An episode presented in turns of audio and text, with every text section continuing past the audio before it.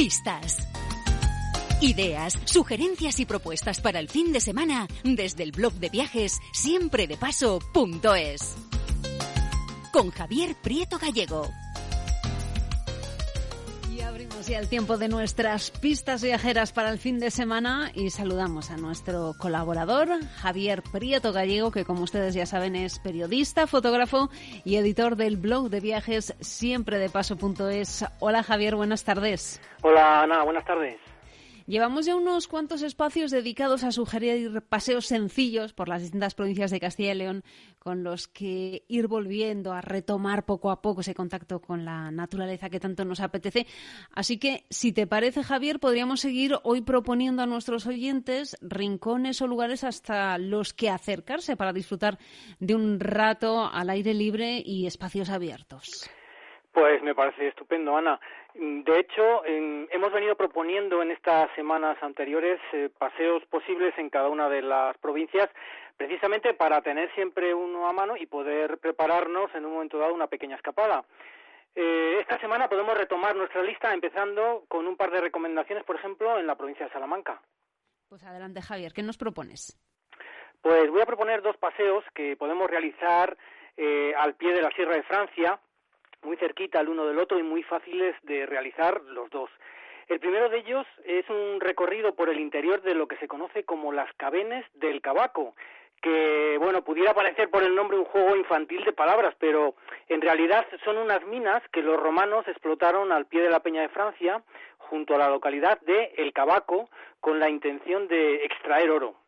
¿Se trata de algo parecido a lo que hicieron en las médulas, Javier? Pues sí, en las cabenes utilizaron exactamente el mismo sistema que utilizaron en las médulas y que se conoce en latín como ruina montium o lo que es lo mismo, derribar la montaña para extraer las pepitas de oro que se encuentran mezcladas con la tierra. Lo que sucede en esta explotación de oro de Salamanca es que el paisaje pues no quedó tan espectacularmente transformado como sucedió en las médulas. Pero en cualquier caso lo que propongo es que realicemos el paseo señalizado que lo recorre, es un paseo muy cortito, y que a través de paneles explicativos nos van a ir contando cómo estaba organizada exactamente esta explotación. Entre las cosas de las que nos vamos a dar cuenta está que los romanos fueron unos ávidos prospectores de mineral y en concreto de un oro que buscaron como nadie hasta debajo de las mismas piedras, nunca mejor dicho. Su afinada vocación prospectiva no tardó en descubrir que todo el noroeste peninsular era, era rico en yacimientos de oro potencialmente explotables. Y uno de esos yacimientos es precisamente el de las cabenes. Como digo, se trata de un recorrido señalizado, corto en extensión, pero muy entretenido, sobre todo porque nos va a enseñar a mirar e interpretar el paisaje que estamos viendo. Algo que a muchos les va a sorprender es precisamente descubrir a través de los paneles cómo el relieve de todo ese entorno está profundamente transformado por la mano del hombre, aunque hoy en día, cubierto como está por una densa masa forestal, pues cuesta bastante darse cuenta a simple vista. ¿Y nos hablabas también de otro paseo que podemos realizar allí mismo? Pues sí, eh, bueno, estando en el Cabaco, yo aprovecharía para realizar la senda de los castaños centenarios. La encontramos junto al camping de la localidad del Casarito y tiene cerca de un kilómetro y medio. Y recomiendo el paseo eh, de esta senda por varias razones. La primera es porque toda ella está acondicionada de tal manera que puede recorrerse hasta con un bebé en silla de ruedas. Es decir, que si se quiere podemos llevar a los niños más pequeños de la familia para que conozcan y toquen un ser vivo de 350 años de edad, el castaño del casarito. Y además, y por suerte, en el paseo hasta el castaño vamos a pasar también junto a otros enormes castaños que seguro que son también muchas veces centenarios como este. Eh, otra recomendación que añado es que poco después de recalar en el castaño del casarito sigamos las indicaciones que llevan hasta un espacio con rocas de granito en las que el artista Manuel Tomé talló a su aire una serie de figuras según las formas que le sugerían esas rocas. Eh, cabezas de ballena, elefantes, lagartos, leones, caras humanas, y aprovechando los perfiles del granito. Y aunque algunas ya se han roto y están algo desfiguradas, pues dedicar un rato a descubrirlas es un juego que los niños eh, van a disfrutar mucho y se lo van a pasar muy bien. Muy bien, Javier. Pues si te parece, pasamos ya a la provincia de Ávila. Mm, bueno, pues aquí yo recomendaría, sin dudarlo, acercarse hasta el pequeño pinar de Hoyo Casero. Un pinar, eh, creo, con un gran valor ecológico, ¿no, Javier? efectivamente, a simple vista, el pequeño pinar de hoyo casero en la vertiente norte de Gredos mm, puede parecer un pinar como cualquier otro.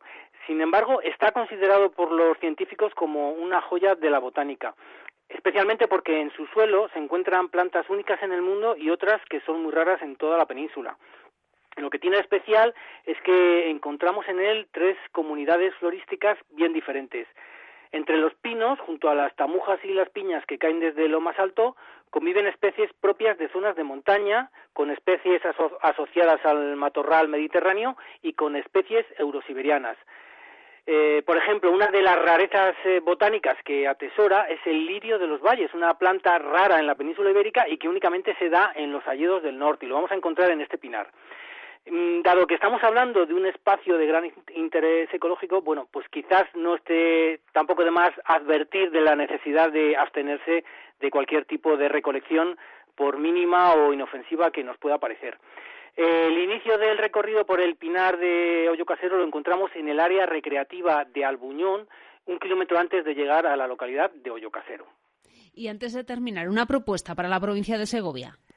Pues en este caso una idea puede ser la de acercarnos hasta la localidad de Maderuelo, con una fantástica estampa medieval junto al embalse de Linares del Arroyo, y aprovechar tanto para dar un tranquilo paseo por sus calles como para animarnos a hacer después el sendero señalizado de pequeño recorrido SG10 que arranca en la parte baja de la localidad y que nos va a llevar por la orilla izquierda del embalse.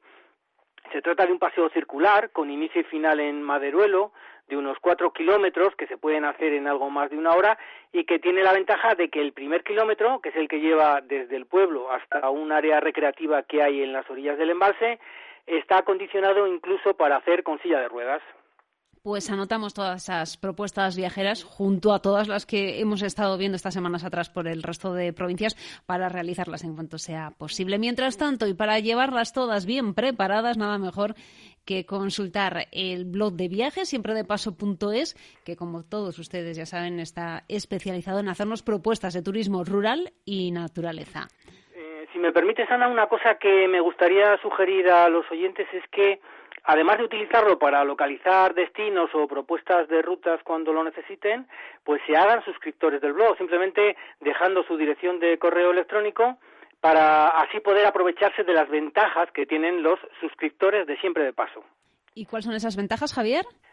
Pues, eh, por ejemplo, recibir un correo cada semana con las propuestas de actividades, ferias o eventos que, puedan tener lugar ese mismo fin de semana en cada una de las provincias y así poder planificarlo todo mejor.